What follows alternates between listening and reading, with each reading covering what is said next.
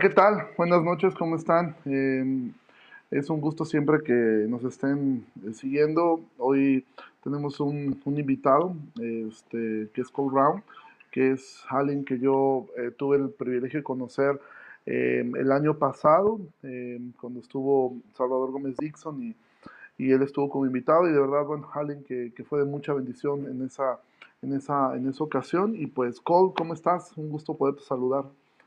Estoy muy bien, muchas gracias por la invitación. Y bueno, estábamos platicando hace un momento, ¿no? ¿Cómo estás pasando la pandemia? Y bueno, sí te ocurrió algo bastante peculiar a ti. Ha sido difícil. Yo vine a la ciudad, yo vivo en los Estados Unidos y vine a la Ciudad de México por lo que ocho días y una conferencia. Se canceló la conferencia porque llegué en la segunda semana de marzo. Entonces todo cambió justo cuando llegué. Eh, entramos en la cuarentena y no he podido regresar a los Estados Unidos. Entonces llevo un poco más de dos meses aquí en la Ciudad de México. Amo la Ciudad de México, prefiero vivir en la Ciudad de México, pero extraño desesperadamente a mis hijos. Eso ha sido el mayor reto para mí. No, pues es que no, no era el plan, ¿no? Quedarse dos meses más aquí atrapado en la, en la Ciudad de México. Eh, pero bueno, espero que estés disfrutando por lo menos ahí un poco, que este, eh, yo soy de la Ciudad de México, me encanta la Ciudad de México, amo la Ciudad de México. Eh, no para vivir, pero sí me, me gusta mucho este, visitar la Ciudad de México. Y, y, bueno, quisiera comenzar con la pregunta que hago a todos los que hemos tenido como invitados, y es esta. Eh, obviamente sé que es difícil sacar un libro por encima de los demás libros de la Biblia, pero definitivamente creo que el libro de Romanos es un libro que de alguna forma ha influenciado el pensamiento cristiano de una manera muy especial. Y es una pregunta que hago a todos y te hago a ti, es, ¿cómo en tu vida personal, qué ha significado eh, el libro de Romanos? Uf, qué buena pregunta. Es, honestamente, es una pregunta que nunca me, ha, me había hecho.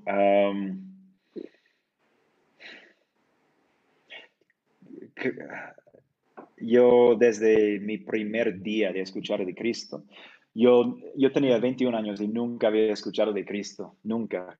Y alguien, y yo fui inmediatamente a comprar una Biblia y no tenía idea de cómo leerlo, pero empecé en la página 1, ¿no? Y leí desde la página 1 hasta la última página y no entendí, uf, supongo el 98%, ¿no? Pero cuando llegué al Nuevo Testamento empecé a entender más um, y yo recuerdo que Romanos lo encontré muy confuso como ni siquiera nuevo creyente, sino alguien que estaba interesado en la Biblia, pero, pero no sabía um, de qué se trataba. Pero a partir de ese momento tenía muchas ganas de tratar de entender el argumento de Pablo. Y hasta la fecha creo que lo que más me asombra de, de Romanos, que es una observación muy básica, pero lo que más me asombra de, de Romanos es, es lo que pasa en el capítulo 12, ¿no? Y yo no estoy tan bueno con las traducciones en, en español, todo lo que tengo memorizado está en inglés, pero um, en el capítulo 12 llega, por lo tanto, hermanos, tomando en cuenta la misericordia de Dios, les ruego que cada uno de ustedes en adoración espiritual, etcétera, ¿no? Um, y esto por lo tanto que, que viene después de tan cuidadoso el mensaje es lo que ha hecho Jesús y, y, para el bien de su pueblo. Um, el hecho de que Pablo pueda invertir en explicar este evangelio y al llegar al, al 12, decir, a la luz de todo esto, pues deberíamos vivir diferente. Me encanta que como Romanos captura eh, pues la belleza del evangelio en 11 capítulos y no es hasta que Pablo resume todo que diga, ok, ahora deberíamos vivir así como resultado. Uh -huh. Uh -huh. Eso es lo que hemos estado nosotros viendo las últimas semanas, eso precisamente, o sea, cómo, cómo Romanos va construyendo desde la condición del hombre hasta llegar a, a, la justificación, la fe, la lucha del creyente con su carne, etc. Y sí, a partir del capítulo 12 comienza la forma práctica, cómo luce una vida afectada por, por el Evangelio eso. a través de la adoración, siendo parte de un cuerpo, su servicio, el amor a otros. Y es precisamente en estos capítulos donde eh, la conversación con eh, contigo creo que va a ser muy enriquecedora y es a partir del capítulo 14 y 15 Pablo comienza a hablar acerca de las de las diferencias que podemos tener eh, y cómo es que deberíamos lidiarlas. Y Pablo va a tratarlas eh, de dos rubros. Una va a hablar acerca de los fuertes en la fe y de los débiles en la fe. Y, y, cómo es que los débiles no deberían de juzgar a los fuertes y los fuertes no deberían de menospreciar a los, a los débiles. Sin embargo, me gustaría comenzar desde esta parte. O sea, ¿qué entendemos por un débil en la fe? ¿Qué entendemos por un fuerte? Porque a veces se piensa, bueno, el fuerte en la fe es el que lleva muchos años, el pastor es el fuerte en la fe, el que acaba de llegar es débil, y no necesariamente es así. Eh, eh, entonces me gustaría mucho escuchar tu, tu postura. Bueno, primero, um, en la, definición práctica que nos da Pablo en el contexto, ¿no? Es un hermano que, cuya conciencia le dice que, que, no puede comer uh, carne y tal vez vino, ¿no? No dice nada acerca de años en la fe, no, está hablando del débil, no dice nada acerca, no dice nada acerca de no tener fe o no creer, al contrario, dice que los dos personajes tienen fe y los dos personajes tienen fe en Jesucristo, ¿no? Um, que sus conciencias les, les permiten participar en varias, les permite los fuertes, les permite eh, comer, los débiles no. Pero yo puedo, a, partir del 14, hacer, o pues sacar unos principios que pienso que aplican, ser muy cuidadoso porque es, estas frases del hermano fuerte, el hermano débil, están escritos en un contexto específico. Entonces, al el, momento que trato de definirlos con cualquier otra cosa, no comer carne, ¿no? Um, estoy mm, haciendo una interpretación y tratando de aplicarlo bien a una situación actual. Y puede que lo haga bien o puedo que, que al contrario, ¿no? Entonces, no, no voy a decir esto con con 100% confianza porque el texto no me da información suficiente para poder aplicar estas dos categorías mm, en general, en cualquier cultura, en cualquier situación, para siempre, siempre, siempre. Um, lo que yo diría, basado en lo que dice el 14, y me encantaría escuchar tu perspectiva, Pastor, lo que yo diría basado en el 14 es que cuando estamos hablando de débil y de fuerte, Estamos hablando principalmente de, conciencia, estamos hablando también de, de hasta qué punto, me da miedo decir esto, invito tu, tu corrección, pues hasta, hasta qué punto um, es el sacrificio de Cristo definitivo. Um, los que tienen conciencias fuertes en el texto piensen que pues Cristo ha limpiado absolutamente todo, Cristo ha pagado por absolutamente todo y por ende estoy libre, no solo para participar en estas cosas, sino también para voluntariamente escoger no participar en estas cosas, para um, mientras el débil, su, su conciencia le dice, uff, no sé, pienso que esto sería pecado, sí, también creo en Jesús, también creo que Jesús pagó por todo, pero pienso que esto es otra cosa, que Jesús espera algo de nosotros y yo no estoy libre para participar ni para negar. Yo estoy como, ay, no sé cómo decir esto en español, pero mi responsabilidad ante Dios es negar.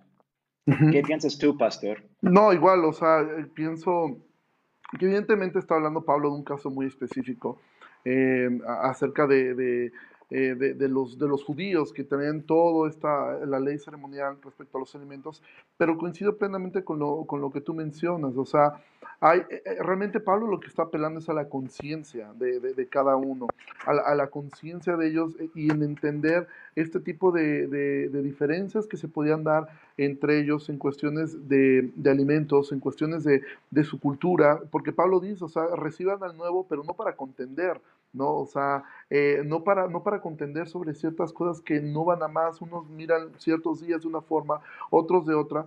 Y en los dos realmente hay un pro y un contra. O sea, yo, yo miro que el débil en la fe tiene un pro que está buscando lo mismo. Y al final Pablo que sí, porque el que vive para su Señor vive y el que muere para su Señor eh, eh, muere. Y, y, creo yo que el débil en la fe es una persona que tiene una conciencia de querer agradar al Señor, pero eh, si no eh, lo cuida, él tiene una tendencia hacia el legalismo, hacia pensar que todavía debe cumplir con ciertas cosas para ser agradable delante de Dios. Por el otro lado, el fuerte en la fe, su conciencia le, indica que hay ciertos aspectos que, que, que, que puede hacer y que a veces son difíciles de quitar. Nosotros ponemos el ejemplo de Pedro. ¿No? O sea, cuán difícil era para un judío los alimentos, al grado que Pedro, Dios mismo le está diciendo, mata y come, y él dice, no, eh, porque para ellos era muy difícil conciliar la parte de los alimentos. Y por el otro lado, el, fuerte en la fe puede tener esta libertad de conciencia, pero también corre el riesgo de irse hacia el libertinaje. O sea, si no tiene cuidado, puede irse al otro extremo de que, bueno, pues entonces puedo hacer lo que quiera y en mi imaginación cabe un Jesús haciendo todo lo que se me ocurra. Y eso es, eso es creo que la parte que Pablo quiere llevar a tener un balance entre cuidarse del legalismo y lo que, bueno, eh, en teología se conoce como el antinomianismo, ¿no? El poder hacer lo que yo quiera. Al final Dios, pues me tiene que, eh, Dios ya me perdonó. En este sentido, hablando de estas diferencias eh, culturales que todos traemos y que evidentemente cuando llegamos al Señor vamos aprendiendo, fuimos aprendiendo y, y de repente tenemos, actualmente quizá no tengamos en nuestro país una diferencia en cuanto a la comida, ¿no? Y menos en este país que todos comemos de todo. este, pues quizá no sea para nosotros un conflicto el comer carne. Creo que pocos mexicanos tienen un conflicto con comer tacos o algo así. Pero hay otros aspectos culturales que de repente, eh, y voy a poner un ejemplo, yo recuerdo que cuando eh, hace algunos años tuve la oportunidad de vivir en, eh, en, en Alemania, y yo venía de, de, pues de crecer en una iglesia donde pues eran muy rígidos en muchas cosas. Y yo recuerdo cuando llegué a Alemania, lo primero que me ofrecieron ellos fue un tarro de cerveza. Y, O sea, en mi conciencia hubo un choque porque dije, ¿cómo el pastor me está ofreciendo cerveza? Pero en su cultura esto es lo más común. Y después yo veía que ellos comían siempre con un poco de vino. Jamás se embriagaron, evidentemente, jamás llegaron a un extremo. Pero estos, estos choques culturales, de repente en mi conciencia es, era, es que esto está mal. Hasta que ellos dijeron, bueno, creo que esto le, le, afecta y lo, lo, lo, cambiaron. En nuestro contexto muchas veces vemos que hay ciertas diferencias en formas de, de, de, ser. Algo que me llamó la atención, que en algún tuit tú escribiste, era esto. Tú, tú ponías algo como de repente yo soy demasiado eh, liberal para los, para los este, reformados y demasiado reformado para, para, para, mis hermanos carismáticos, ¿no? Y esas son las diferencias a las cuales yo me refiero. A veces nos peleamos tanto entre creyentes que si se debiera usar una falda larga, lo cual es respetable en, algunos contextos, que si debiéramos hacer esto, que si la adoración tiene que ser con himnos, que si los cantos tienen que ser así, que si levantamos las manos, que si aplaudimos. Y de verdad esto se convierten en, en conflictos fuertes cuando son a situaciones secundarias o hasta terciarias. Y esa es la parte que yo he visto eh, en ti, cómo has este, llevado esta parte. ¿Cómo se logra esto? O sea, el respetar a, a, a las diferencias sin traicionar la conciencia. Qué buena pregunta. Yo pienso que Dios me ha capacitado bien para esto. Me convertí en una iglesia de puros negros y yo en los Estados Unidos, que era una iglesia que ahora diría, era una iglesia pentecostal y hay incontables iglesias pentecostales sanas. Esta no era una de ellas, esta era una iglesia de del Evangelio de Prosperidad um, y pentecostal y después sirvió, servía en una iglesia carismática, pero más mm, evangélica, ¿no? Um, y después planté una iglesia reformada en su, ay, no sé cómo decir esto en español, soteriología. Ah, soteriología. Muy bien. Uh, um, pero más carismático en su práctica, ¿no? Um, y he, estado en iglesias de, de, puros afroamericanos, he estado en iglesias de puros blancos, he estado en iglesias de, gente de uh, mundos diversos y, y, me mudé aquí a México. he servido en varios tipos de iglesias aquí. Entonces, yo he tenido la oportunidad de caminar muy de cerca con hermanos de, de muchas, muchos tipos, muchas convicciones, etcétera y eso me ha ayudado con dos cosas. Una, con la humildad, porque yo sí pienso, creo que espero que no soy el único, pero yo sí pienso que mi interpretación de la Biblia es la correcta. Perdón, ah, sé, sé en mi corazón que no es cierto, pero no podría vivir día tras día sin pensar es cierto, ¿no? Es como si me hago una interpretación, entonces, um, y estar con todos esos hermanos, todas esas culturas diferentes y de humanidades y todo eso, me ha ayudado a, experimentar la humildad de saber, ok, tal vez tenga la razón, tal vez no, pero lo que no puedo dudar es que estos hermanos son hermanos, ¿no? Estos hombres y mujeres con convicciones distintas creen en el mismo Jesús que yo, se aferran a la misma cruz que yo, a la misma resurrección que yo, a la misma ascensión que yo. Y aunque no pueda explicar cómo llegan o por qué llegan a una interpretación de algo que para mí es muy importante, eso nunca puede reemplazar el hecho de que estén llenos del Espíritu Santo, adoptados por Dios y son mis hermanos. ¿no? Entonces, ha ayudado, en ese sentido, también ha ayudado. es muy fácil como, ay, menospreciar o, o, ni siquiera considerar posturas que no son las tuyas, especialmente por internet, especialmente por libros, especialmente por distancia. Pero es mucho más difícil cuando estás compartiendo una comida muy íntima con un amigo muy íntimo y él te está diciendo cómo él, con la Biblia, llegó a otra convicción que tú, ¿no? Entonces, con estas relaciones íntimas, no solo me convence de que, wow, muchas de esas personas pues aman a Jesús más que yo, ¿no?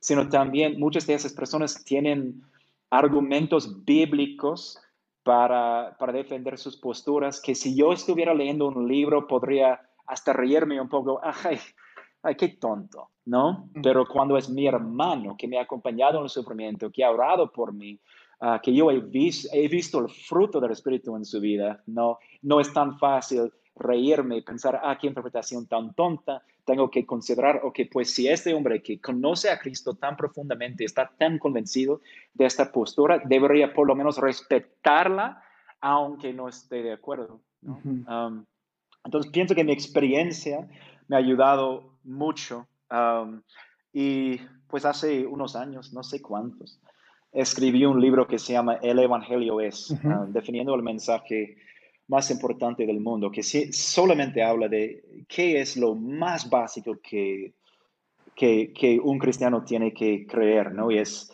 ah, yo defino el Evangelio en este libro como el mensaje de quién Jesús es y lo que Jesús ha hecho para la gloria de Dios y para el bien de su pueblo. Y para mí, cuando yo leo el Nuevo Testamento, esto es el mm, centro alrededor del cual todos los cristianos se unen, ¿no? Y si esto es nuestro centro, eso significa que hay personas de denominaciones que nosotros pensamos que tienen creencias absurdas, que según la Biblia forman parte de la misma familia, de Dios que nosotros. No porque ellos tengan la razón, no porque nosotros tengamos la razón, sino porque los dos pensamos que Cristo vivió una vida perfecta en nuestro lugar que Cristo murió una, la muerte sacrificial en nuestro lugar, que Cristo tres días después resucitó eh, por y para nosotros y que 40 días después ascendió hasta los cielos donde ahora se siente a la mano derecha de Dios con sobra terminada. ¿no? Cualquier persona que realmente se aferra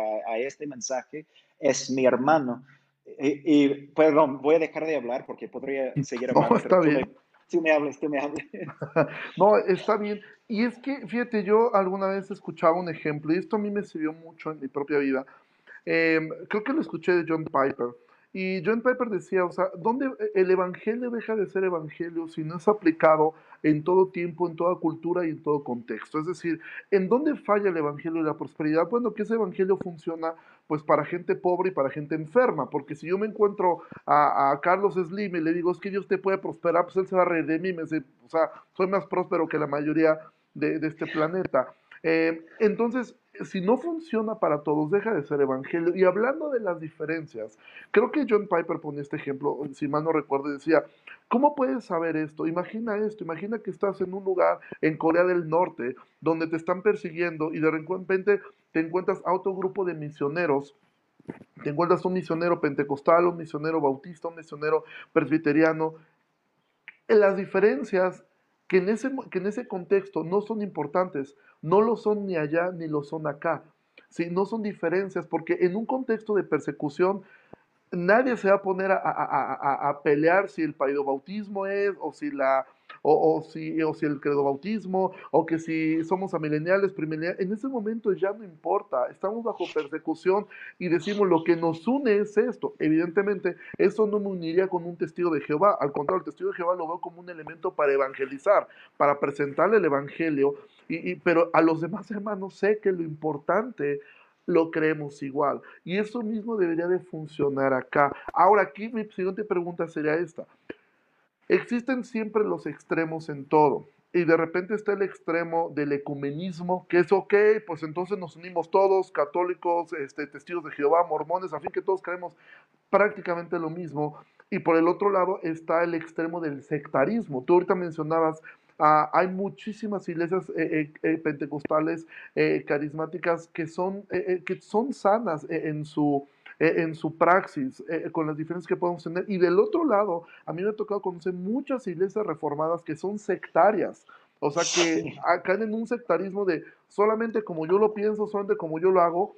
Y, y de verdad que son quizá igual o más peligrosas que, que, todo el movimiento del Evangelio y la prosperidad, porque es un sectarismo tal prácticamente farisaico, o sea, donde únicamente nosotros, y es un menosprecio y una burla hacia, hacia todos los demás que no piensen. Entonces, ¿cómo poder cuidarnos de no caer en el ecumenismo de, bueno, todos estamos en lo mismo, en el mismo barco, pero también cuidarnos del sectarismo, que yo vería que serían como que los dos extremos? Qué buena pregunta. yo pienso, y voy a repetirme algunas veces aquí porque pienso que la Biblia se repite algunas veces aquí también. Nuestra única protección es tener el Evangelio como nuestro único centro. Y cuando digo el Evangelio, no estoy hablando de nada más que quién Jesús es y lo que Jesús ha hecho, de nada más. ¿no? entonces, si, si yo tengo esto como el centro, yo puedo unirme con cualquier otro grupo que tenga esto como el centro. Pero si yo tengo esto al centro junto con mi doctrina de la elección, no voy a poder unirme con los que no creen en la elección como yo creo en la elección. Mira, yo, yo amo la doctrina, las doctrinas de la gracia. Yo pienso que estas doctrinas me ayudan a apreciar la belleza del Evangelio cada vez más pero por muy útiles que sean, no son el Evangelio. Jesús lo que hizo y quién es, es el Evangelio. Entonces, yo si yo veo que no soy capaz de unirme con hermanos que tienen otra perspectiva sobre, por aquí solo es un ejemplo, sobre la, la lección, eso significa que para mí la lección se ha vuelto el Evangelio. Eso es un gran problema. Y eso aplica a mis hermanos carismáticos y pentecostales también, ¿no? Si yo digo que todo se trata de Cristo y que hables en lenguas, ¿no? no voy a poder, si no puedo unirme con personas que, si no puedo decir, tal persona está lleno del Espíritu Santo, aunque no hable en lenguas, lo que estoy revelando es que para mí, en el centro de mi fe, tengo a quién es Jesús, lo que Jesús ha hecho y hablar en lenguas. Y esto nos hace, las dos cosas, nos hace vulnerable, no, no solo vulnerable, pero garantizan que vamos a ser sectarianistas o cómo se dice? Sectarios. Sectarios, gracias. Um, por otro lado, um, pues muchos me dicen, Ricardo, no sé si lo has escuchado, pero muchos me dicen ecumenicol. ecumenicol. ecumenicol, uh, porque, porque sí, tengo uh, relaciones con cada grupo de cristianos que se aferran al Evangelio, pero, pero no con testigos de Jehová, no con mormones, no con musulmanes. ¿Y por qué no con ellos? Porque son, sean malas personas, no para nada, sino porque tienen como su centro más que quién es Jesús y, uh, y lo que Jesús ha hecho. Entonces, esta es nuestra protección contra los dos extremos. De un extremo no voy a excluir a personas con otra perspectiva de la, lección, porque la lección, las doctrinas de gracia, el hablar en lenguas, no es mi centro. Es importante, pero no es mi centro. Y por otro lado, los que no tienen a Jesús Cristo en el centro simplemente no nos podemos unir. Podemos ser amigos, podemos respetarnos mutuamente, um, podemos hasta mm, tomar o participar en las mismas luchas sociales o políticas, pero no podemos hacerlo como hermanos en la, en la iglesia. ¿Por qué? Porque en mi centro es quién es Jesús, lo que Jesús ha hecho, y en su centro hay, hay otra cosa. Totalmente de acuerdo. Y creo que a veces ese es el, el problema cuando comenzamos a mirar eh, las doctrinas secundarias como primarias y las subimos a, a, este, a este punto. Eh, me gustó el ejemplo que, que, que, has puesto y lo mismo creo que ocurre dentro de la iglesia reformada. Hay personas que piensan, ok, creemos el Evangelio, pero debes creer la, la, la soteriología eh, calvinista, debes creer, porque si no lo crees, entonces entonces realmente eso es de alguna forma poner un fundamento sobre, eh, eh, sobre lo que es eh, el, Evangelio.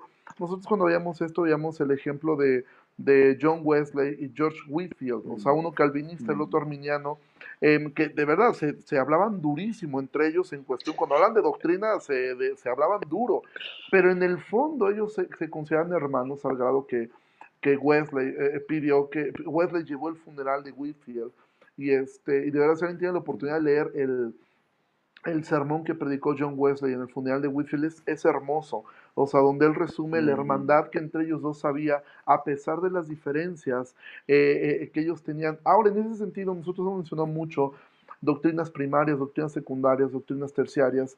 hay quienes están eh, a favor de esto y quienes no están a favor de esto. Yo en lo personal creo que es importante, no, no, no, no creo que alguna doctrina no sea importante, pero sí creo que el Evangelio está por encima de todo lo demás. Em, pero, ¿qué entendemos por doctrina primaria doctrina secundaria? O sea, ¿qué, qué, entendemos por, por, por, esto? ¿Como cuáles doctrinas que hay arriba en cada grupo? Ajá, por ejemplo, ¿cómo poder discernir? O sea, eh, creo que si tú, tú, has mencionado mucho, he hecho mucho énfasis en el Evangelio. Y creo que eso es lo que deberíamos entender. ¿Qué es el Evangelio? Para poder decir, ok, si esto nos une, lo demás, porque a veces, de verdad, a mí me, yo he visto que hay personas que les cuesta trabajo entender que pueden eh, hacer equipo con personas de otras denominaciones, o sea, decir, podemos salir a evangelizar juntos y es como, no, porque es que él va a pensar que, que, que eh, em, eh, de esta forma, él va a pensar, y realmente eso es un, eso es un realmente un problema que nos, que nos separa a nosotros, y alguien por ahí lo decía en son de broma, Em, que decía que cuando lleguemos al cielo, eh, Dios va, un hombre llega al cielo y de repente ve una colonia donde hay mucho ruido, todos están muy contentos, y dice, mira, aquí están, esta es la colonia de los, de los carismáticos, de los pentecostales, después va a otra colonia y hay gente un poco más, más seria, y dice, bueno, aquí están eh, los presbiterianos, y al final le dice, ah, llega otra colonia y dice, aquí guarda silencio. Y dice, ¿por qué? Porque aquí están los bautistas y creen que son los únicos que llegaron, ¿no?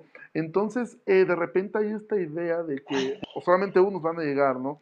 ¿Cómo podemos entender estas, estas diferencias? O sea, ¿cuáles son las diferencias que no deberían de separarnos?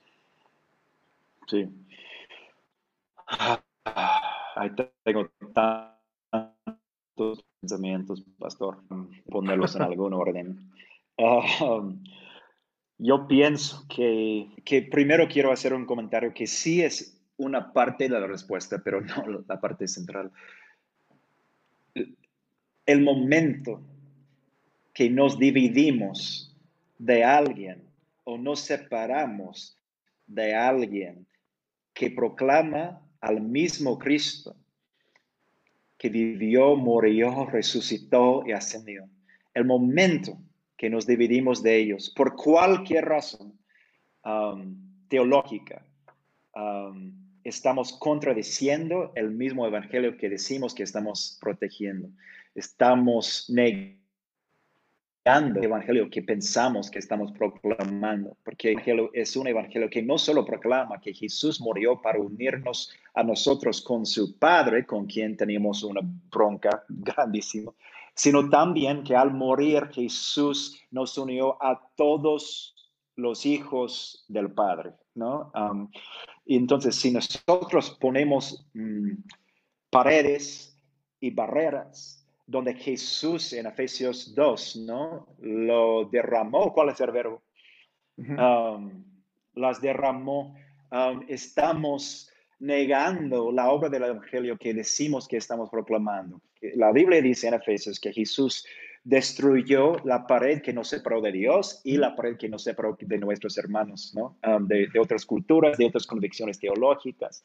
Entonces se me hace una de las mayores hipocresías posibles decir que por causa del Evangelio no vamos a hacer un proyecto con nuestros hermanos que creen en el mismo Evangelio porque también creen en tal cosa, ¿no? Y Jesús dijo en Juan 17, que, el ah, que nuestra unidad como sus discípulos iba a ser nuestra mayor apologética. Sí, nuestra mayor apologética. No, no dijo que nuestra mayor apologética iba a ser nuestra convicción teológica, nuestros cursos teológicos, nuestros seminarios, nuestra habilidad de citar a Calvino, Lutero, quien sea. Él dijo que lo que iba a convencer al mundo a creer en él fue la unidad entre sus discípulos. Y si nosotros creamos paredes y barreras entre, entre nosotros porque creemos en Jesús y otros quienes creen en el mismo Jesús, aunque tengamos miles de otras diferencias, y sí lo tenemos, ¿no? Um, estamos negando y no protegiendo el Evangelio que decimos que estamos protegiendo. En cuanto a las doctrinas específicas y por cuáles deberíamos luchar, por cuáles no, bueno, pienso que Romanos 14 nos provee con un buen ejemplo, ¿no? Eh, lo primero es que no pienso que ninguna persona, en mi experiencia, nunca he conocido a ni una sola persona que se identifica como fariseo, ¿no? Siempre son los demás que son fariseos. Um, nunca en mi vida he conocido a alguien que se identifica como legalista. siempre son los demás que son las los legalistas, ¿no? Igual a nadie que no débil, ¿no?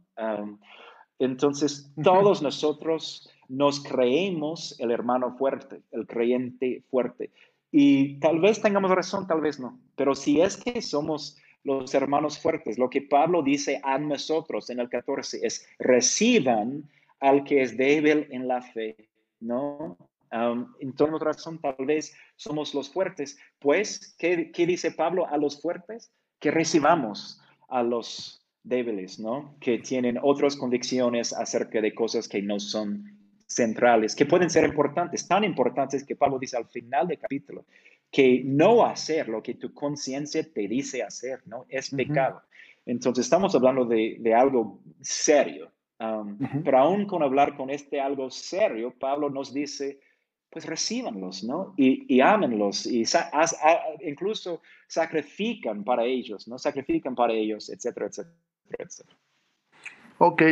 Em, viendo esta parte, ahora en un, en, un, en un contexto, evidentemente hay diferencias que no deberían de separarnos, pero también Pablo al final, en el capítulo 16, em, Pablo sí va a hablar acerca de las personas que, dividen, de las personas que, están dividiendo o yendo contra la doctrina, porque es algo que tampoco podemos negar. O sea que hemos dejado en claro que hay situaciones cuando el Evangelio está eh, eh, claro, independientemente de ciertas prácticas secundarias que diferamos, pero sí existe y ha existido desde la época de Pablo, y a mí esto siempre me impacta, o sea, si en la época de los apóstoles que estaban vivos, o sea, las personas que aprendieron de Jesús directamente, eh, había personas que decían que estaban mal y, había personas que se levantaban contra ellos y ya existían falsos maestros que descalificaban el mensaje de los propios apóstoles. Entonces, cuanto más en nuestra época existe esto. Ahora, ¿cómo identificar cuando realmente ya es un asunto peligroso? Que dices, bueno, esto ya no va, esto ya no es asunto secundario, esto ya es un asunto primario, ya esto es un asunto ya grave, o sea, que ya atenta contra lo que el Evangelio me enseña respecto a la soberanía, respecto a la santidad de Dios, respecto a, la pecaminosidad del hombre. ¿Cómo identificar cuando dices, ya, o sea, esto ya, ya pasó de ser algo secundario a ser algo primario? Sí, excelente. Sí, sí, en el 16, después de, todas esas palabras bonitas, Pablo, Pablo dice, les ruego, hermanos, que se cuiden de los que causan divisiones y dificultades. Um, si, si seguimos la línea, que no es la única vez que Pablo menciona esto, no, es la única, y Juan, Juan lo menciona también, ¿no? Um, y en, en, cada caso parece que hay dos cosas pasando. Una de, una de estas dos cosas está pasando. Uno es que están negando a quién es Cristo, qué hizo Cristo, ¿no? Y cualquier persona que niega esta enseñanza central de los apóstoles es, es divisor, ¿se llama? ¿Cómo se dice? Divisor. Divisor. Um, ustedes por, por, tener tantas preguntas del español, pero quiero que, que me entiendan. Um, y la otra que, que ocurre en Tito um, es que hay personas darían todas las respuestas correctas acerca de Cristo, pero que también quieren, quieren discutir todo tema de la ley, que también quieren discutir todo tema de teología. Y Pablo dice, pues adviértenles una vez, dos veces, después de eso no tiene nada que ver con ellos, ¿no? Entonces, tenemos los dos lados, tenemos un ejemplo de, de sí separarnos de los que niegan a quién es Cristo y lo que hizo Cristo, y de separarnos de los que quieren hacer que otras cosas se unan a Cristo en el centro de nuestra fe. ¿no? Y las, los dos grupos uh, dividen. Un grupo divide por negar la verdad y un grupo divide por agregar a la verdad. Um, y los dos son peligros para nosotros como creyentes. Tú escribiste un libro que se llama Las mentiras que me dijo mi pastor que desde el título, yo recuerdo cuando lo vi en la librería la primera vez, este, lo vi y dije, ¿y este libro qué? o sea, ¿quién escribió eh, eh, este, este libro? Y pues tú mencionas en ese, en ese libro que me gustó mucho el título, estas situaciones que a veces em, tomamos pues simplemente porque lo dijo el pastor y las tomamos como, como si fueran prácticamente ley y que es tan importante poder ver. Ahora, ¿cómo podemos nosotros de una manera respetuosa, eh, entender que tanto el pastor puede estar equivocado. Yo, yo estoy pastoreando en una iglesia y amo, de verdad, y lo digo con todo el corazón, amo mucho cuando termino de predicar y hay eh, algunos hermanos que se acercan de una manera respetuosa y me han dicho, creo que esto que dijiste está mal. Y a mí no me molesta ni me es un asunto, de entrada sí me molesta, porque, o sea, siendo totalmente honesto, o sea, en, el ego me pega porque digo, o sea, casi que quién eres tú, ¿no? Nacido en todo pecado para venirme a corregir a mí. Pero, pero me gusta porque eso te ayuda a ir viendo que quizá eh, lo explicaste mal, que quizá no tuviste el tiempo o que quizá te equivocaste, ¿no? ¿Cómo poder lidiar con estas cosas? De decir, ok, estoy mirando algo en mis pastores que, que, creo que corre un peligro de desviarse. A mí me ha tocado ver muchas iglesias que comenzaron muy bien y terminaron muy mal y empezaron a tomar un camino, y no me refiero solamente a iglesias carismáticas, me ha tocado ver iglesias de corte reformado que terminan siendo sectarios a grados peligrosos, o sea, al grado donde hay un control y una manipulación sobre la gente increíble. Eh, y me ha tocado ver por el otro lado también gente que empieza a abrazar demasiado eh, aspectos de, de metafísica dentro de la iglesia. Pero ¿cómo poder acercarse a un pastor y decirle, pastor, creo y pienso que esto está mal? ¿Cómo, poderlo hacer? ¿Cómo lidiar con con las mentiras que el pastor a veces dice eh, eh, con conocimiento o a veces por ignorancia también. Sí, oh, absolutamente, me incluyo um, en ese grupo. Ah, primero, solo quiero aclarar una cosa para poder contestar la pregunta, y es que cuando hablo de, de no dividir, um, Ah, de mantener el Evangelio como nuestro centro y no dividir que, de los de, que tienen el mismo Evangelio por razones, y, lo dije a propósito, teológicas, es porque no dividir no quiere decir no corregir. No dividir no quiere decir estar de acuerdo.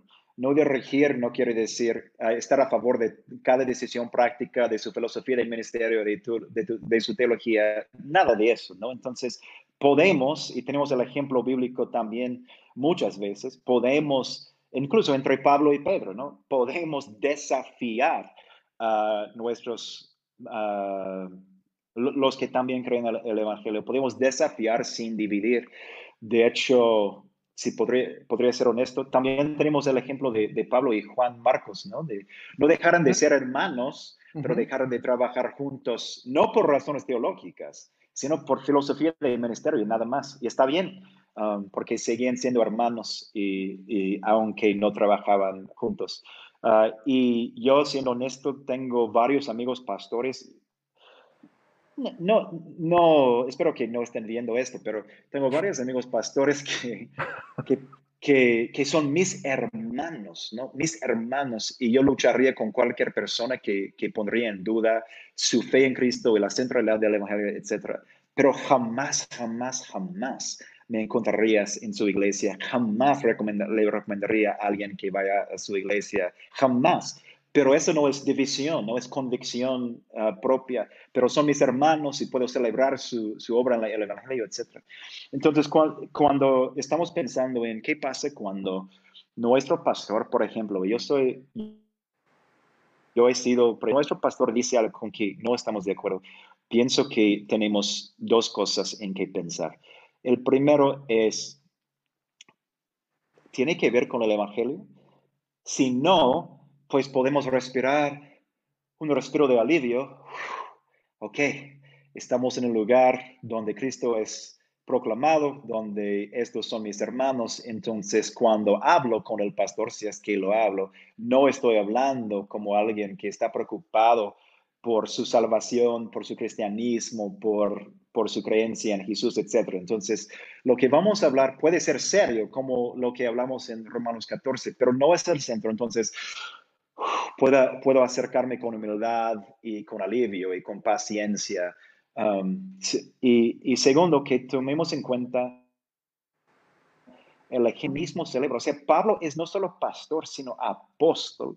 Y en Hechos 16 pienso, corrígeme si no tengo la razón, ¿no? Cuando, cuando Lucas escribe que ellos fueron más nobles que todos los demás y en muchas iglesias que he asistido, pensarías que lo que Lucas escribiera después, que los, los de Berea fueron más nobles que todos los demás porque aceptaran todo lo que el pastor les dijo, les dijo, ¿no? No, no, no, dice, fueron más nobles de los demás porque aún escuchando la predicación de un apóstol, el que plantó más iglesias que cualquier otro, ellos fueron directamente a la Biblia para evaluar lo que él les había dicho. Entonces, esta parte de tener la humildad de evaluar um, lo que te dice el pastor, el hermano, el apóstol, a la luz de la Biblia, eh, te hace noble, no, no es ser divisor, es ser noble, pero hay una, dos cosas que quiero aclarar. Uno es que eh, eh, los de Berea evaluaba la enseñanza de Pablo a la luz de la Biblia, no a la luz de su teología sistemática, no a la luz de su formación teológica, a la luz de la Biblia. Entonces puede ser que yo soy calvinista y este pastor es armeniano, pero eh, y que no estemos de acuerdo y está bien, pero cualquier conversación que tengo con él va a tener que estar centrado en la Biblia y no en mi teología de yo, pues yo tengo la razón porque yo soy, no, no, no, no, no, en la Biblia. La Biblia es, es lo que los bereos usaron para evaluar ah, la enseñanza. Segundo, uh, ahí iba a decir una segunda cosa y ya no me acuerdo, pero evaluamos toda la luz de la Biblia y, y segundo, ah, si vamos a, ah, eso es lo que iba a decir. Mira, si estás buscando que tu pastor o tu líder de grupo comunitario o tu hermano de otra iglesia creen todo lo que crees y tengan la misma filosofía de ministerio, perdón, pero el, tonto eres tú, um, porque Dios nunca nos prometió esto y hasta Romanos nos dio ejemplo de, que no debemos esperarlo, ¿no? Um, y, es en este momento que me gustaría tomar en cuenta lo que tú mencionaste, Pastor, acerca de cómo las doctrinas centrales, las doctrinas secundarias, las, doctrinas terciarias, o cómo se dice? Terciarias. Terciarias, sí. Um, hay ciertas cosas. Vamos a proponer que, que, yo asisto a la iglesia de Ricardo, ¿no? Y Ricardo dice algo y yo pienso, uff, ay, Ricardo, ¿por qué dijiste eso? O sea, no estoy de acuerdo de ninguna manera. Bueno, lo, primero que voy a hacer es evaluarlo a la luz de la Biblia, como los de Hebrea. Lo segundo que voy a hacer es preguntarme qué tan cerca está relacionado con el centro, que es el Evangelio, ¿no? Ah, y cómo podría afectar a la gente de la iglesia y su fe en el Evangelio y su habilidad de aplicar el Evangelio, como leemos en los últimos capítulos de Romanos. Porque puede que lo que Ricardo dijo es algo con el que no estoy de acuerdo, pero que realmente no importa. O sea, no quiero decir que no importa para nada, sino que no es central y no es secundario, es otra cosa. Y este Ricardo tiene convicción mm, de algo terciario, con, con el cual no estoy de acuerdo yo no voy a ser el hombre que cita uh, una conversación no esencial, ¿no? O no importante. Que puedo decir, wow, esto podría afectar a la vida de, de nuestra congregación. Entonces, me gustaría hablar con él. Por ejemplo, hay lo dijo mi principio parece estar el evangelio que sea, ¿no? Y manera de ver es paz, pues es la voluntad de Dios. No tengo paz, pues no es la voluntad de Dios. Y parece ser algo no tan esencial. Pero si no es mi paz, viene del evangelio. Y si, pues eso me da, eso significa que, que hay una relación entre lo que está siendo enseñado y el evangelio. Y me gustaría hablarlo con mi pastor. Segundo, sí afecta la vida diariamente de la congregación, porque hay personas tomando decisiones tontas porque tienen paz y pero las decisiones correctas porque son decisiones difíciles. Después, Moisés tampoco tenía paz acerca de, de hablar con Faraón. Jonás tenía, Jonás tenía mucho paz acerca de dormir, estaba viendo al otro lado. Entonces, esto, esto puede afectar a la congregación de forma negativa. Entonces, quiero hablarlo. Personalmente, estar de acuerdo, jamás le hablé a Ricardo en esta situación y le diría, ah, dijiste algo mal. Lo que haría es decirle, oye, Ricardo, dijiste algo que, que, nunca he escuchado o algo con que no personalmente no esté de acuerdo. ¿Me podrías cómo llegaste esta conclusión, ¿no? Acerca de que uno, tal vez no tengo la razón. Dos, tal vez no entendí bien lo que Ricardo quería comunicar. Y tres, muy buenos argumentos a favor de su... En lugar de atacar, en lugar de corregir, voy a preguntar, amigo, pastor, hermano, ¿cómo es que llega? Y eso provoca la oportunidad de, de tener una conversación con mi hermano en lugar de una corrección de mi teología, de parte de mi teología. Ok, creo que aquí has respondido una de las preguntas que, que se hicieron, que decía, ¿cuánto afecta a la cultura de leer? Muy poco, nada, ¿no? Que dice, no se lee o no se escudriña la escritura y se quedan con lo que se expone en el púlpito. Creo que el ejemplo más práctico y claro es el que has puesto tú de, de, de, de los vereanos, ¿no? Eh, respecto a que nosotros deberíamos de escuchar la palabra de Dios y poderla llevar a una a un análisis en la palabra, no con nuestros lentes teológicos de que es que así es, porque así me enseñaron, sino poder ir a la escritura y poder mirar y ser humildes de entender. Es probable que el que esté mal sea yo. ¿No? Aquí hay otra pregunta em, directa hacia ti. Dice, Cole, ¿qué piensas acerca del yugo desigual? ¿Aplicaría o afectaría si se tienen diferencias entre doctrinas secundarias y terciarias? Ok, estamos hablando de yugo, desigual que viene de Primera de Corintios o Segunda de Corintios. ¿Cuál capítulo? Sí, eh, no recuerdo el capítulo, este, pero sí, sí está basado, me imagino, allí, eh, en cuestión de, de, unión, me imagino, entre uh, dos personas, ¿no? O sea, un matrimonio. Sí, Primero Corintios 6, ok. Es que quiero buscar el texto antes de contestar, solo por, por la misma razón de lo que estamos diciendo. Exactamente. No tiene la... Yo pienso que tengo una respuesta en mi mente, pero quiero leer el texto um, para estar seguro. Uh, la, la, la, ok. Ay, no, eso no es el pasaje que buscaba. Eh, se trata del mismo tema, pero no es. Bueno, yo Cuando quiero. no se unan en yugo desigual con los incrédulos. Según de Corintios. Eso, ok, eso es exactamente lo que buscaba. Ok, bueno, si entiendo la pregunta bien, estamos hablando de diferencias entre dos grupos de cristianos o dos, o dos creyentes, ¿no? Que en sí descalifica este pasaje, porque este pasaje está hablando de personas que sirven la luz y personas que sirven la oscuridad, personas que creen en Jesús y personas que rechazan a Jesús. No está hablando de dos personas que aman a Jesús, que tienen dos ideas distintas de qué significa seguir a Jesús. Está hablando de una persona que ama y una persona que odia a Jesús. Entonces, no pienso personalmente que ese pasaje, este concepto de yugo desigual, se puede aplicar eh, entre dos cristianos, aunque tengan creencias o filosofías de ministerio muy distintas. este texto específico está hablando de un creyente y un no creyente. Ok, eh, creo que es una y, que es una buena pregunta, porque realmente yo he mirado esto que ocurre también de repente, el decir, yo no me puedo relacionar en ningún nivel, y me refiero eh, eh, aún en amistades, en proyectos de negocio, dices, no, porque él piensa distinto que yo, o él piensa de esta forma, y de verdad a veces podemos caer en tantas situaciones tan sectarias. Y ya estamos a punto de terminar, y hay una pregunta obligada. Yo sé que quizá que te voy a poner en un problema con esta pregunta, pero creo que es una pregunta obligada.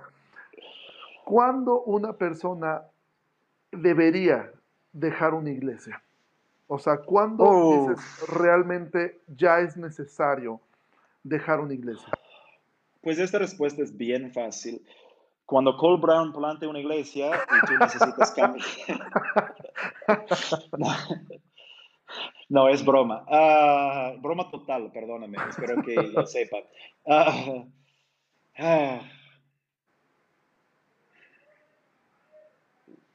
voy, a ser honesto. Yo pienso que para contestar esta pregunta es, tenemos que salir un poco del mundo de las escrituras y depender un poco del mundo de la sabiduría. Ah, ¿Por qué? Porque escrituras no existía ah, como una competencia entre seis iglesias locales en la misma ciudad. No, simplemente no existía. Si eres creyente en Corintio, formabas parte de la iglesia de Corintio y ya. Um, y, y ahora no, ¿no? Ahora incluso en un país como México, que tradicionalmente es un país mexicano, en, la mayoría de las ciudades grandes tienes docenas de opciones de iglesias a existir. Y incluso en, en, algunos casos docenas de opciones de iglesias de tu denominación o de tu sistema teológico, etc. Entonces, estamos hablando de otro mundo, del mundo del primer siglo, cuando los autores escribieron esto también, y tiene que ver, ¿no? Estamos hablando de un mundo Ah, en México, pues no en todo México, en las grandes ciudades de México estamos hablando de un mundo sin persecución alguna, mientras en el primer siglo, como, como tú mencionaste antes, pastor, pues tenían que contestar otras preguntas. No estaban pensando, ¿debería irme de esta iglesia? Estaban pensando, tengo que aferrarme a mis hermanos porque nos están atacando y no importa que no esté de acuerdo con ellos, son lo único que, que tengo, ¿no? Uh, entonces, lo que estoy por decir, digo todo eso para decir que lo que estoy por decir viene de experiencia y tal vez sabiduría, pero no viene de las páginas de las escrituras. Um, primero, si tu iglesia um, no tiene uh, el mensaje de quién es Jesús y lo que Jesús ha hecho para el bien del pueblo de Dios y para la gloria de Dios como el centro de, yo pienso que es bueno para ti que te vayas. Um, porque en la, en la Biblia la definición de la iglesia es un grupo de creyentes unidos alrededor de este centro. Entonces, si eso no es el centro, tú no puedes formar parte de una iglesia bíblica, porque toda iglesia bíblica tiene a Cristo y su obra como el centro. Um, y no estoy diciendo que lo hagas con arrogancia, no estoy diciendo que lo hagas uh, quemándolos en línea, simplemente estoy diciendo que que lo deberías hacer por el bien de tu propia alma, si es posible. Sé que en muchos lugares no hay muchas opciones. Um, segundo, pienso que hay de, teología y de filosofía de ministerio que pueden ser molestas tanto para el miembro como para los líderes. Um, estoy tratando de pensar en un ejemplo. Ok, vamos a proponer esto. Vamos a decir que yo estoy convencido de que lo más importante, la misión más importante de la iglesia es hacer discípulos. Y mi pastor, vamos a decir, decirse, su nombre es Juan, ¿no? Juan está convencido de lo mismo, tenemos la misma convicción. El, el discipulado es el llamado de, de, la iglesia. Bueno, Pastor Juan piensa que la mejor manera de hacer discípulos es a través de un evento dominical muy impresionante, ¿no? Con un sermón de una hora lleno de riquezas y 40 minutos de alabanza y durante la semana una clase ah, que él dirige, que, capacita a la gente en la teología y todo eso. Y él tiene todo el derecho de creer esto. Mientras al mismo tiempo yo pienso, ok, valoro el discipulado tanto como tú, Pastor Juan, pero yo pienso que esta estrategia es la peor estrategia. Yo pienso que requiere que muchas personas en la iglesia tengan la oportunidad de animarse mutuamente, discipularse mutuamente, estimularse hacia las buenas obras mutuamente, lo que requiere grupos más pequeños en lugar de eventos más grandes, lo que requiere mucha interacción personal en lugar de mucha enseñanza. Um, eh, y es mi hermano y yo soy su hermano, pero a largo plazo yo pienso, a largo plazo hay ciertas diferencias de filosofía que van a hacer la vida tanto del pastor como del miembro mucho más difícil si yo me quedo en la iglesia. No porque yo esté mal y no porque el pastor Juan esté mal, sino porque son dos visiones tan distintas, tal como Pablo y Juan Marcos, ¿no? Que yo cada vez que este pastor Ah, planea una clase, yo voy a decirle, pastor, ¿recuerdas que, que, necesitamos estar juntos y otras personas necesitan tener oportunidades para animarse, estimularse a las buenas obras? Y el pastor va a decir, cool, deja de hablarme de eso. Vamos a seguir con nuestro plan de los servicios dominicales y las clases cada miércoles, ¿no? Um, entonces yo le voy a frustrar al pastor por no estar contento yo. Al mismo tiempo, me voy a frustrar por no estar contento yo, porque yo estoy convencido, Jesús quiere que hagamos discípulos y yo no pienso que esta estrategia está produciendo discípulos. Entonces, no es que yo tenga la razón y Pastor Juan no, no es que Pastor Juan tenga la razón y yo no, es que tenemos dos filosofías distintas, podemos ser hermanos, podemos celebrar la obra del Evangelio a través de cada quien, pero tal vez va a ser mejor para los dos si yo voy a otra iglesia. ¿No? con amor, con humildad, ah, pero para, para proteger al pastor de la frustración de tener un hombre tan no satisfecho con la estrategia semana tras semana. Entonces, filosofía de ministerio, pienso que es, pienso que es importante porque nosotros, cada, cada cristiano, aunque compartamos las mismas convicciones acerca de el Evangelio es el centro, el discipulado es esencial, vamos a tener ideas distintas acerca de cómo vivir a la luz de estas dos convicciones y cómo hacer discípulos centrados en el Evangelio. Ah, entonces, pienso que tengamos libertad para irnos humildamente, humildamente, respetuosamente, con, mucha, con mucho cuidado. Y también la tercera razón por la cristiano podría salir de una iglesia, en mi opinión, es abuso de liderazgo. Yo soy pastor y mi trabajo es capacitar y servir como mentor para otros pastores, pero tengo que confesar que como pastores, específicamente pastores reformados, y se me permiten decirlo específicamente pastores en América Latina, hemos abusado de nuestra autoridad.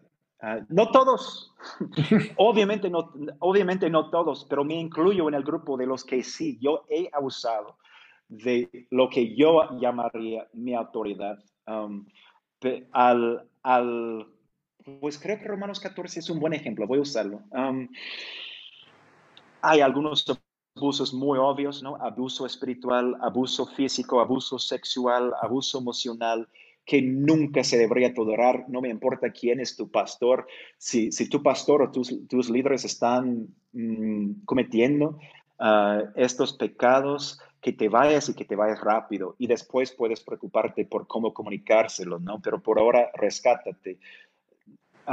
pero hay otros abusos que no son tan graves ni tan obvios.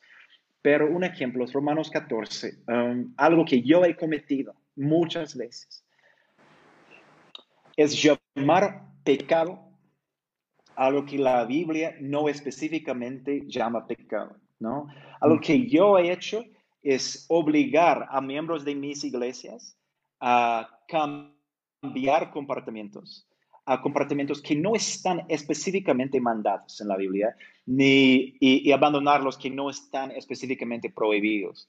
Y yo pienso hasta la fecha que cada una de estas convicciones y, peticiones fue basado en mucha sabiduría, ¿no? Que, por ejemplo, voy a usar un ejemplo, todos me van a odiar después de eso.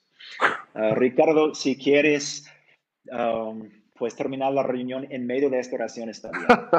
Pero, pero un ejemplo, ¿no? Un ejemplo es, yo pienso que es muy, muy poco sabio, prudente, que un hombre soltero cristiano comparte casa con una mujer soltera cristiana, ¿no? Yo hablaría a los dos acerca de esta cuestión de no lo veo como uh, algo sabio, pienso que deberían considerar buscar otra solución, etc. Pero lo que muchas veces hacemos como pastores es nos volvemos fariseos, que es tenemos la, ley de Dios, que es no fornicar, ¿no?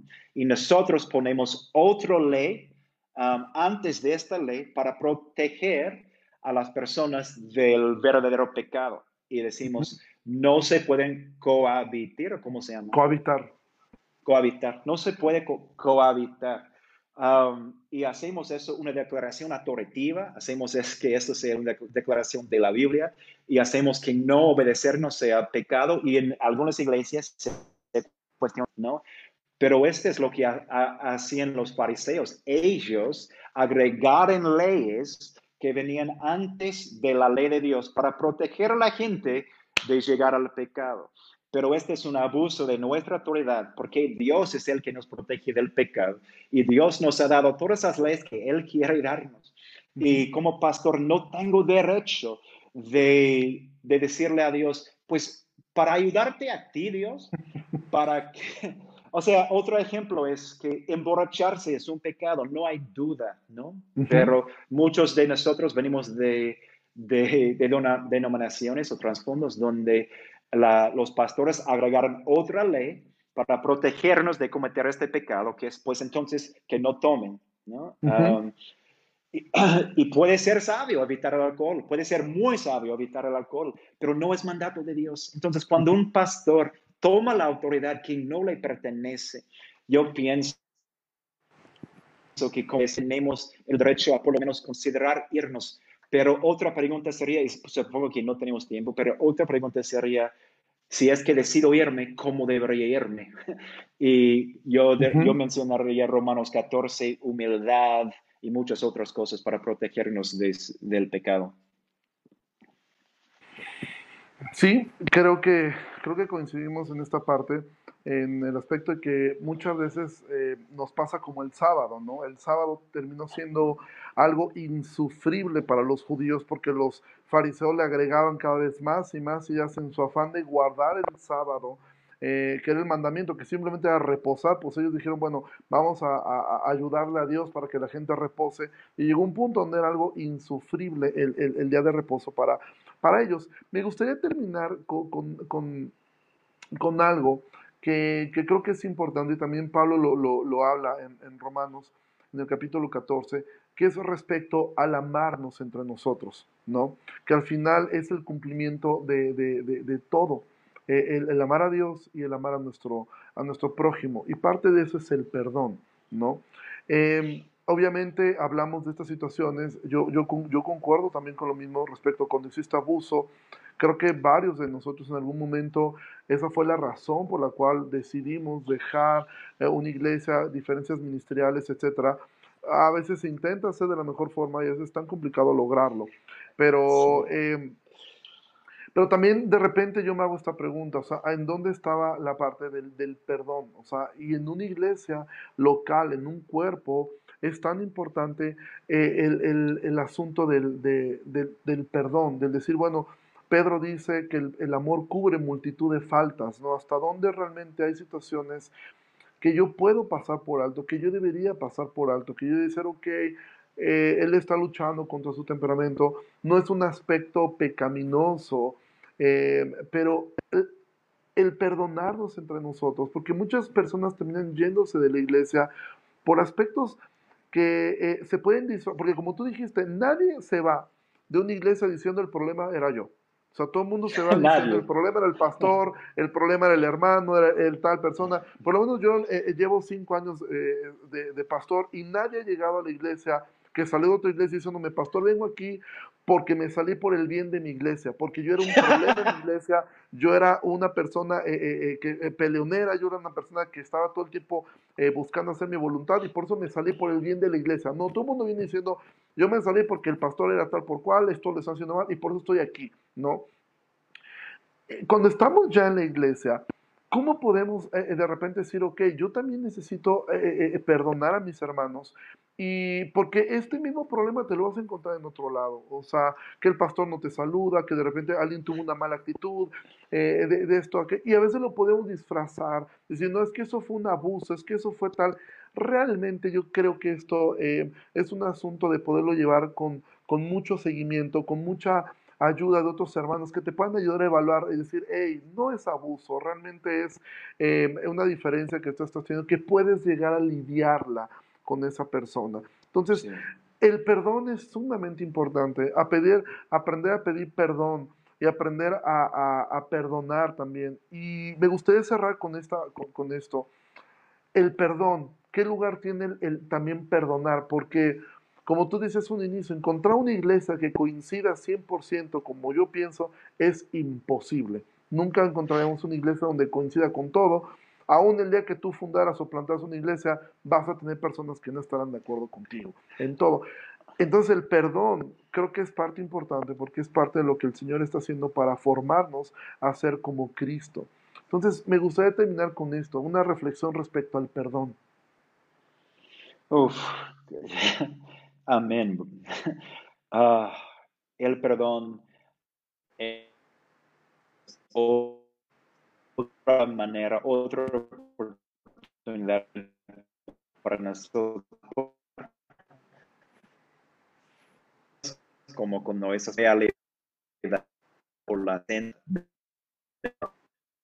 que el evangelio que tenemos que también es el poder, nos provee con el poder de perdonar a otras personas y el motivo para poder perdonar a otras personas, como Jesús, la parábola, ¿no? Pues una vez que tú te das cuenta de todo lo que Dios ha perdonado de ti, ese te motiva o te debería motivar, si eres verdadero creyente, a querer extender esta misma gracia hacia tus hermanos, hacia los no creyentes, hacia todo el mundo, porque Jesús ha sido tan generoso, tan generoso contigo, que tú quieres mostrar la gloria de Jesús, a permitir que Él generó lleno de, de ti también. Entonces, el perdón está relacionado muy, pero muy de cerca con el Evangelio, lo que significa que está bien, bien importante. Algo que es difícil es pensar, una cosa es decir, el perdón es bastante importante, otra cosa es decir, pues, ¿y cómo se ve en esta situación? ¿no? Y me encantaría poder darles una ley, um, pero lo que aprendemos leyendo un libro como Romanos, leyendo un libro como Proverbios, es que Dios nos ha dado el Espíritu Santo y Dios nos ha dado sabiduría y, y nos, Dios nos ha dado una comunidad. Y a veces cuando no podemos encontrar la respuesta específica en la Biblia, tenemos que depender de la comunidad, el Espíritu Santo y la sabiduría. Y con mucha oración, mucha paciencia y mucho consejo, buscar ah, una solución o la, respuesta correcta. Pero algo que vamos a ver es que perdonar va a ser algo requerido de, de ti, Ricardo, de mí, Um, de cualquier que nos está escuchando en cada situación, o sea, incluso en situaciones abusivas. Y yo he sido víctima de abuso um, en varios sentidos. Incluso en, en estos contextos, el llamado para mí es perdonar. Um, eso no quiere decir que el momento, ni el día, ni la semana, ni el mes después del abuso que debería ya haber perdonado. Es un proceso y los que dicen que no es un proceso terminan produciendo personas que dicen que han perdonado, pero su corazón llevan a amarnos. ¿no? Um, entonces, sí tengo que perdonar cada abuso y cada pecado en mi contra, pero no es algo que pase instantáneamente. Um, es algo que requiere el Espíritu Santo, la cruz y mucho más. Um, pero segundo, me gustaría decir que, que también el perdón y la reconciliación no son la misma cosa, ¿no? Y en estas situaciones de abuso, la reconciliación solo puede, solo puede existir si el que ha cometido o ella que ha cometido uh, el abuso se arrepiente y busca la reconciliación.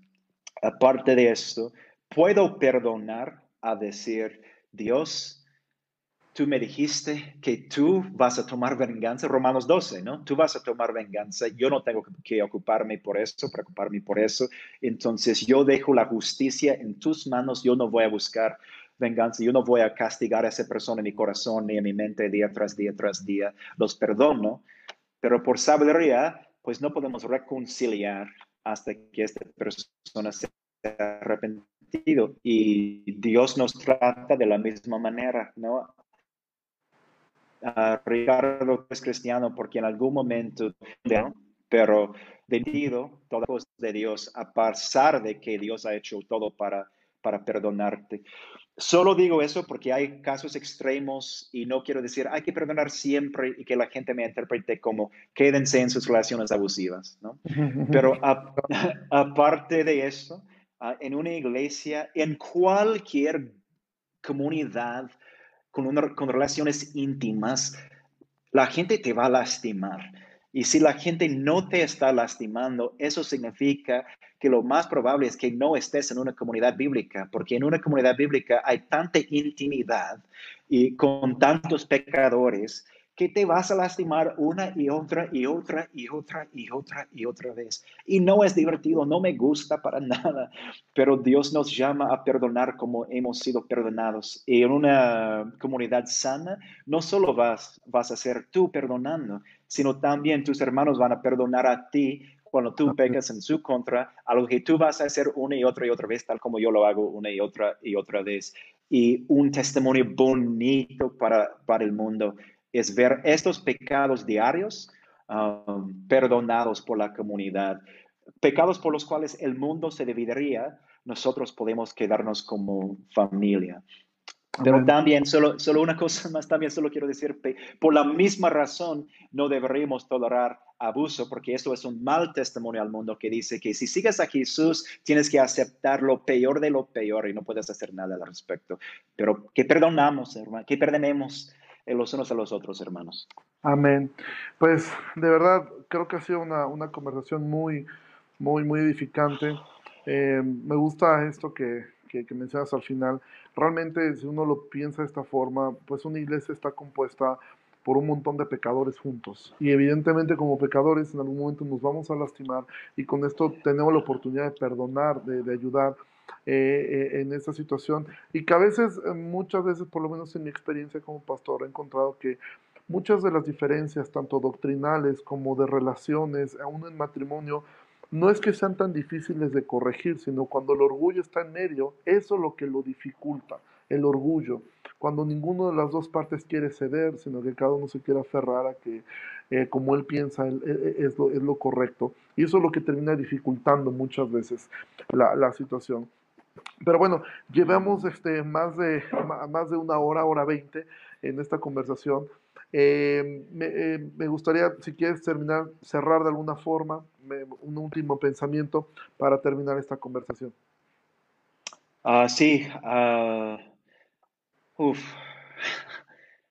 Amigos, yo creo que Ricardo se está refiriendo a algo que publiqué donde decía que nunca había sentido, nunca he sentido que, que me quepo en ningún lugar. Soy demasiado reformados para los carismáticos, demasiado carismáticos para los reformados, demasiado liberales para los conservadores, demasiado conservador para los liberales, demasiado mexicano para los gringos, demasiado gringos para los mexicanos, etcétera, etcétera, etcétera. Um, y, y ha sido difícil, para ser honesto, no poder sentirme como parte de como yo me, yo me quepo perfectamente aquí, ¿no? Con esta comunidad. Y, y supongo que hay muchas personas escuchando que, que me, me, entienden, ¿no? Um, y, y, solo quiero decir esto. Um, la iglesia vale la pena. O sea, a pesar de todo esto, lo que más me sirve en la vida, lo que más anhelo en la vida, es seguir formando parte de una iglesia local imperfecto, en la cual tal vez no quepo perfectamente, um, pero en la cual conozco a Jesús a través de su cuerpo cada vez más y tengo la oportunidad de reflejar su imagen cada vez más en relación con su cuerpo. Yo es el peor dolor de mí toda mi vida experimentado en la iglesia sin ninguna excepción todo. Y, de hecho, hoy me pasó otra, perdón. Hoy me pasó otra vez ah, y no creo que vaya a dejar de pasar que la iglesia sea la mayor fuente de dolor en mi vida, pero es la mayor fuente de dolor en mi vida porque son las, son las relaciones más íntimas que tengo. Y quiero que siempre sea así, que mis relaciones más íntimas siempre sean con el cuerpo de Cristo, porque, porque como dije, vale la pena. Ah, el dolor la confusión, el no me quepo, vale la pena porque Jesús se hace conocido a través de su iglesia. Um, y ya.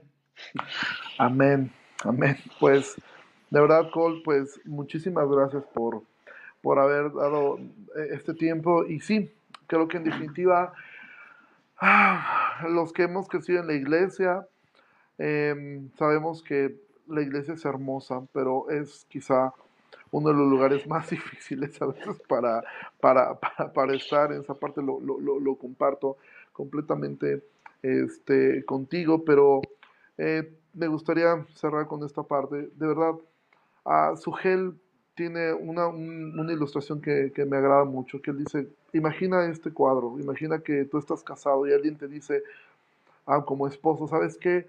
A ti te quiero mucho, te aprecio mucho, pero no soporto a tu esposa. ¿Sí? Y él dice, eso, si a mí como, como hombre me lo dijeran, yo te diría, bueno, es que entonces tú no tienes nada que ver conmigo, porque mi esposa es parte de mía. Y muchas veces eso es lo que algunas personas hacen. Jesús, te amo mucho, pero no soporto a tu novia. Y eso es algo que, que la iglesia se está perfeccionando, Cristo lo está perfeccionando. Somos, somos parte de un cuerpo en el cual muchas veces nos hacemos heridas tan profundas, pero que al final del día el Señor nos, nos, nos ha mantenido allí y, y es el lugar donde Él diseñó que estuviéramos, en una iglesia local. Y me gustaría simplemente terminar este tiempo este, orando, pidiéndote que, que si puedes terminar con una oración y, y con esa forma terminamos. Excelente. Señor, gracias por la unidad que compartimos, gracias a la obra de Jesucristo. Estamos hablando Ah, hermanos de dos países distintos, en este momento en dos ciudades distintas, con gente uh, reuniéndose con nosotros con historias distintas y sin embargo somos la, no, debido a, a, contestaríamos cada pregunta teológica de la misma manera, uh, sino debido a la obra de Jesucristo en nuestro lugar, en su vida perfecta y su muerte sacrificial. Y nosotros queremos llamar la atención cada vez más este hermoso evangelio. Ayúdanos a hacerlo al buscar la unidad donde tú quieres que encontremos la unidad, Señor, a proteger la unidad donde tú quieres que protejamos la unidad, Dios. Ayúdanos a ser humildes, a darnos cuenta de que, uno, tal vez ni siquiera tengamos la razón acerca de todo. Ah, pues seguramente no tenemos la razón acerca de todo. Pero segundo, en los, en los temas en los cuales sí tenemos razón, no llegamos a esas convicciones, Dios, por inteligencia propia. No llegamos a esas convicciones por nuestra, nuestros estudios profundos, Dios. No llegamos a esas convicciones porque nosotros, por cuenta propia, decidimos estudiar un tema, Dios. Cada cosa que hemos experimentado en nuestra vida, tú lo pusiste. Cada cosa que hemos leído en nuestras vidas, tú nos lo pusiste. Cada cosa que hemos escuchado en nuestras vidas, en tu gracia nos dice la oportunidad de escucharlo y en tu gracia nos has dado la oportunidad de cambiar de opinión, de cambiar de teología, de cambiar de Dios.